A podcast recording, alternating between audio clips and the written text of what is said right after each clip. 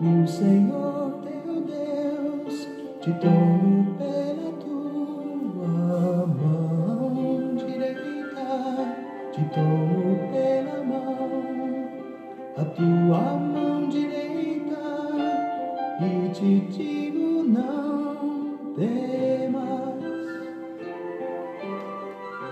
não temas, eu sou contigo. Deus é bom o tempo todo e o tempo todo Deus é bom. Graça e paz, meus queridos. Estamos juntos em mais um encontro com Deus. Eu sou o pastor Paulo Rogério e estou muito feliz. A semana está começando e vamos compartilhar da palavra. Nós estamos conhecendo Jesus no Evangelho de Marcos. É o nome de toda a nossa série. E hoje nós vamos entrar num novo tema, o segundo toque. E a parte de Marcos que nós vamos ler, Marcos capítulo 8, versículos 22 ao 26. Marcos capítulo 8, versículos 22 ao 26. Vamos à leitura. Depois Jesus e os discípulos chegaram ao povoado de Betsaida. Algumas pessoas trouxeram um cego e pediram a Jesus que tocasse nele. Ele pegou o cego pela mão e o levou para fora do povoado. Passou saliva nos olhos do homem, pôs a mão sobre ele e perguntou: Você está vendo alguma coisa? O homem olhou e disse: Vejo as pessoas, mas parecem árvores andando. Jesus pôs outra vez as mãos sobre os olhos dele. No mesmo instante, o cego olhou com mais firmeza. Ficou curado e começou a ver tudo muito bem. Eu quero começar dizendo a você que Jesus quer tocar os nossos olhos, dando a cada um de nós a sensibilidade e a compaixão que há em Jesus para nós vermos as pessoas ao nosso redor não como árvores, mas como gente, com a alma que elas têm, com sentimentos que elas têm com vontade que elas têm, mesmo sendo diferentes de nós. Pessoas são pessoas criadas à imagem de Deus. Elas não podem ser vistas como árvores. Não seria esse o motivo de tanto conflito familiar? O fato de nós perdermos a sensibilidade e olharmos pessoas tão perto de nós, como árvores, como seres inanimados, como objetos.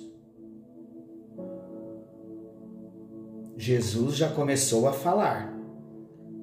Vamos terminar a leitura. No mesmo instante, o cego olhou com mais firmeza ficou curado e começou a ver tudo muito bem. Esse é o propósito. Quando nós entregamos a nossa vida a Jesus, todas as distorções da nossa visão, seja visão física, visão espiritual, toda e qualquer distorção, ele ajusta a nossa visão e faz-nos ver tudo muito bem Agora imagina comigo, ver tudo muito bem na ótica de Deus. Olhos novos, olhos cheios de compaixão, olhos iguais aos olhos de Jesus. Quando olhou para mim e para você, viu quem éramos e como estávamos, e cada um de nós sabemos quem éramos e como estávamos. Mas ele nos olhou com amor eterno. Podemos agradecer ao Senhor por isso, não podemos? Mas daqui a pouco agradeceremos. Só estamos começando. Em seguida, Jesus mandou o homem para casa com ordem de não voltar para o povoado. Esse então é o texto de Marcos 8, 22 ao 26. O nosso tema, o segundo toque. O versículo que nós poderíamos memorizar desse texto é: Jesus pôs outra vez as mãos sobre os olhos dele, e no mesmo instante o cego olhou com mais firmeza, ficou curado e começou a ver tudo muito bem. Nós vamos introduzir o nosso assunto falando de um homem que necessitou ser tocado por Jesus duas vezes. Antes dele ser curado completamente, ele precisou de dois toques de Jesus. Veremos por que da necessidade de dois toques olhando para a nossa vida daqui a pouquinho. Porque em determinadas ocasiões, queridos, nós necessitamos também de um segundo toque. Mais uma pergunta: como encaramos a cura física ou a cura emocional como um processo e não um ato?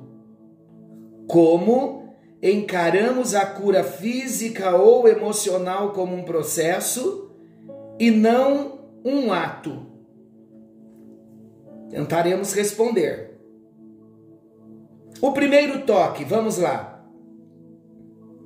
A cura que Jesus realizou na vida desse cego, ela se deu em duas etapas, conforme nós acabamos de ler. Na primeira etapa, nós podemos chamar de o primeiro toque.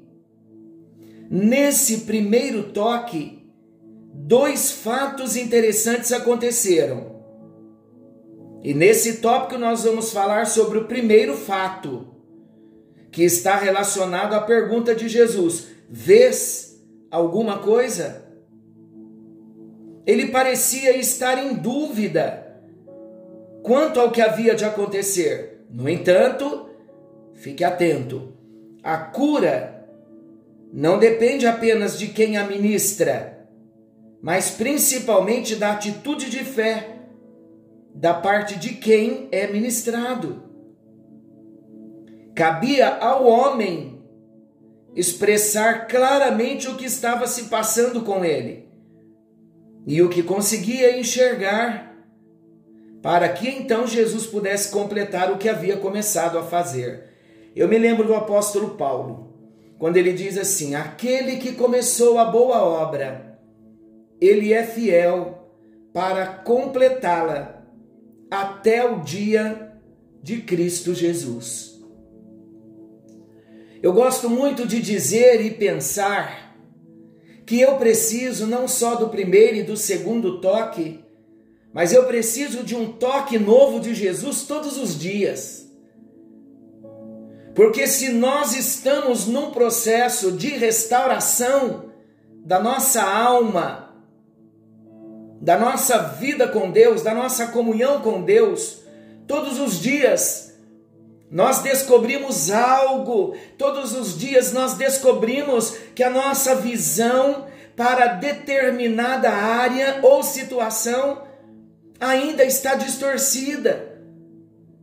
Quantas situações, queridos, que nós ainda não conseguimos ver, mesmo tendo recebido o primeiro toque, o novo nascimento, quando tivemos um encontro com Jesus, passamos a ser filho de Deus, percebemos que todas as coisas são feitas novas dentro de nós e imaginamos também que logo de imediato já teríamos um novo sentimento, novas emoções e um novo olhar.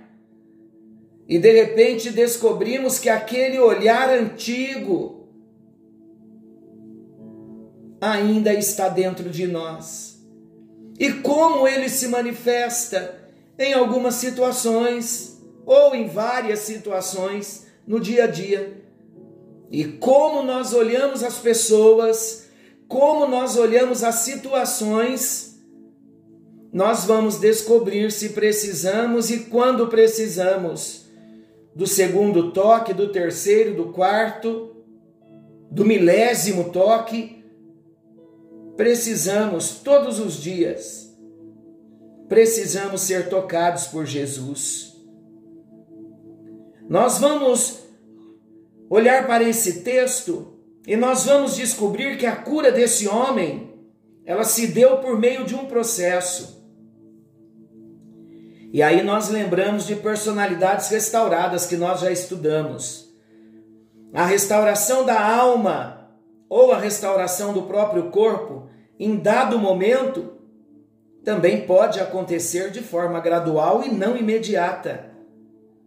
Do processo de cura, também nós podemos participar, na medida em que reconhecemos o que já conseguimos ver ou fazer e que não nos era possível antes. Eu vou explicar exatamente o que eu acabei de dizer. Antes de termos a Jesus, antes de termos Jesus no nosso coração como Senhor e Salvador das nossas vidas, nós olhávamos para as situações, para as pessoas e nós tirávamos as nossas conclusões. Se estávamos certos, bem, se não estávamos, também não havia problema algum. Mas uma vez que nós nascemos de novo, nós já não podemos mais olhar, pensar, sentir, fazer, seguindo o padrão da velha natureza, do velho olhar. Porque tudo se fez novo. E tudo se fez novo inclui-se também a visão nova uma visão de acordo com a vontade do nosso Deus. E então, onde o processo da restauração é estabelecido, é consolidado, a partir do momento em que eu entendo que eu estou olhando para determinada situação, estou olhando para determinada pessoa e não estou olhando com os olhos de Jesus, tirando as minhas conclusões pessoais, julgando, maquinando, desprezando. Aí então eu descubro que eu preciso ser tratado, eu preciso receber mais um toque, um toque de Jesus, porque agora é possível eu tenho a vida de Deus em mim e o Espírito Santo me fala. Você não está olhando com os olhos de Jesus. Talvez, queridos, não estejamos totalmente curados ou libertos de todas as nossas limitações, mas nós podemos dizer para Jesus e para nós mesmos: se já vemos alguma coisa ou se ainda não vemos.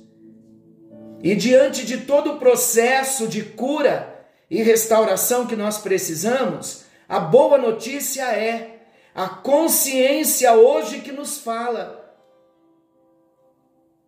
da forma como estamos vendo ao nosso redor.